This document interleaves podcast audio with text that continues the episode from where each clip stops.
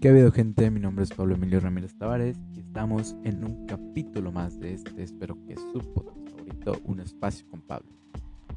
Bueno, ¿de qué vamos a hablar hoy?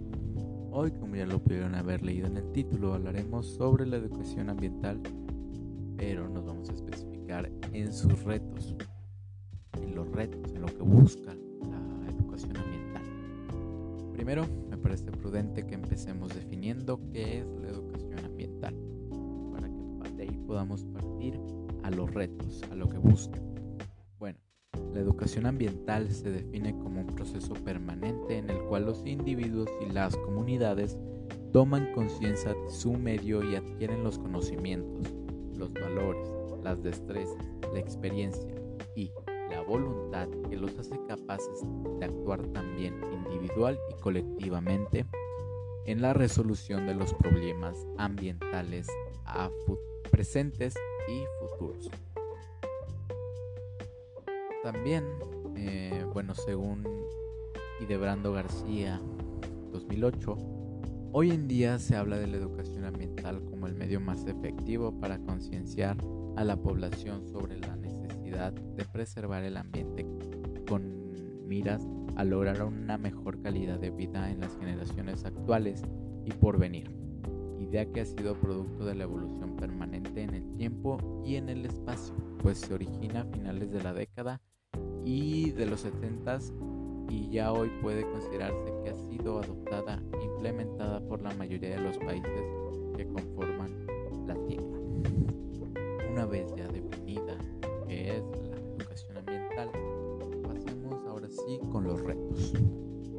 Primero de los retos es consolidarse como una práctica social ejercida con sus diversas modalidades de educación, tanto formal, informal, no formal y comunitaria, así como promover y recuperar valores de conservación, protección y respeto del ambiente.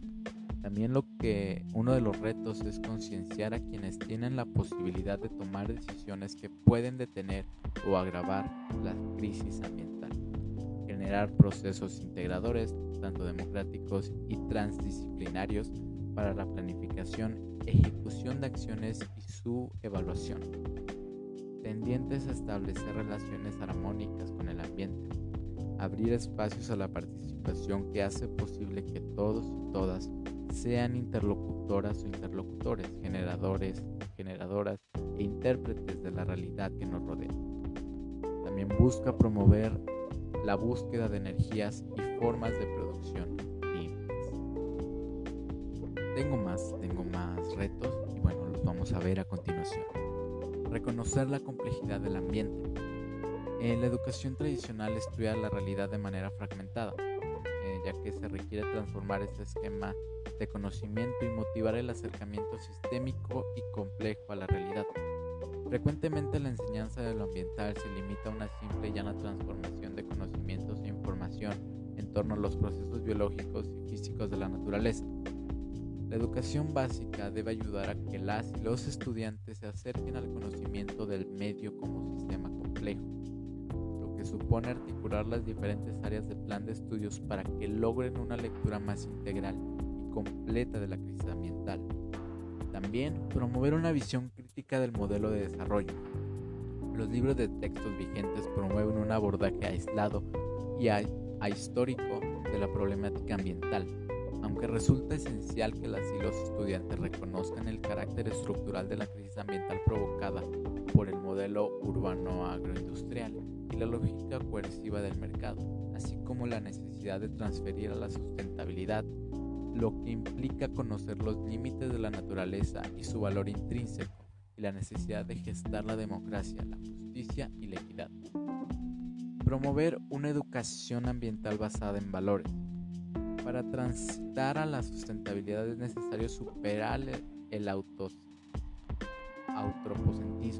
el individualismo, el utilitarismo y el consumismo. Asimismo, infundir el respeto por todas las formas de vida, la interculturalidad, la solidaridad, la participación y el diálogo y la acción colectiva de las comunidades educativas. Partir de la realidad social, La educación ambiental debe partir del conocimiento de las características ecológicas, económicas, culturales y sociales del entorno local y así proporcionar la comprensión de las interrelaciones entre el entorno global y el local. Sin embargo, en México, educación básica se basa en un currículum único, alejado de la realidad y del entorno del estudiante, del estudiantado. El reto aquí es entonces constituir propuestas diferenciadas acordes con las condiciones socioambientales locales y regionales, así como reconocer la relevancia de la, de la cultura local, ya que la sustentabilidad debe promover al interior de las comunidades organizadas para analizar su realidad, buscar soluciones y potencializar sus posibilidades de transformación para la mejora a través de la acción. Esto requiere una educación que favorezca el desarrollo del pensamiento crítico, que cuestione el paradigma de desarrollo, su modelo de producción-consumo promueva la acción transformada que transcienda la toma de, conciencia y estimule la participación comprometida. La, la incorporación transversal a los planes y programas. La educación ambiental se revela con un elemento dinamizador si se constituye en un eje que vertebre las asignaturas del currículum. Sin embargo, en la actualidad no se favorece la integración de los saberes necesarios para la construcción de los conocimientos y la comprensión de los problemas cotidianos. En el currículum vigente de la educación básica, la educación ambiental ocupa un lugar secundario cuando debería ser diferente. Otro de los retos es fortalecer a la escuela como un agente de cambio. Prevalece una práctica educativa disociada de la realidad atrapada en el tiempo y el espacio del aula es necesario que la escuela traspase sus muros y se abra para atender las necesidades de los diferentes grupos de la población y de sus entornos. Así también favorecer una lectura crítica de la realidad a fin de que las comunidades educativas se involucren en acciones concretas para mejorar su entorno y bien y el bien común. También, bueno, se precisa un profundo cambio institucional porque las escuelas del sector público vienen de una tradición administrativa autoritaria y rígida que podría obstaculizar superar esta red. Otorgar a los educandos. Centralidad a los educandos. La acción educativa debe promover que las y los alumnos asuman la responsabilidad en la construcción del conocimiento, que reconozcan el valor de, de todas las formas de vida, interroguen los fenómenos de la naturaleza y, y mantengan viva su capacidad de asombro. Y por último, bueno, no por último, pero empoderar a los docentes. Para que la educación contribuya a la sustentabilidad es imprescindible que las y los docentes asuman por los complejos desafiados que plantea la crisis ambiental, que conozcan la problemática que se impliquen en ella, que sean capaces de abrir espacios de reflexión concreción de actividades que contribuyan al logro de aprendizaje sobre la educación ambiental, ya que la educación ambiental tiene una visión de esperanza que crece y se reconstruye en cada niño y niña, y en el presente incierto, a partir de su gran potencial para transformarlo a través de una acción colectiva comprometida. Aún en espacios de crisis profunda, de nuevas condiciones históricas que transforman las maneras, las maneras de trabajar, sentir y pensar, las comunidades pueden explorar por sí mismas las inagotables posibilidades que ofrece el compromiso para contribuir a la construcción de la sustentabilidad y de un mundo mejor. Para lograrlo es impostergable que las autoridades educativas ambientales se comprometan de esta tarea con un sentido de verdadera urgencia. De este modo, de este tamaño son los retos Ojalá sociedad y gobierno estén a la altura para hacerlos.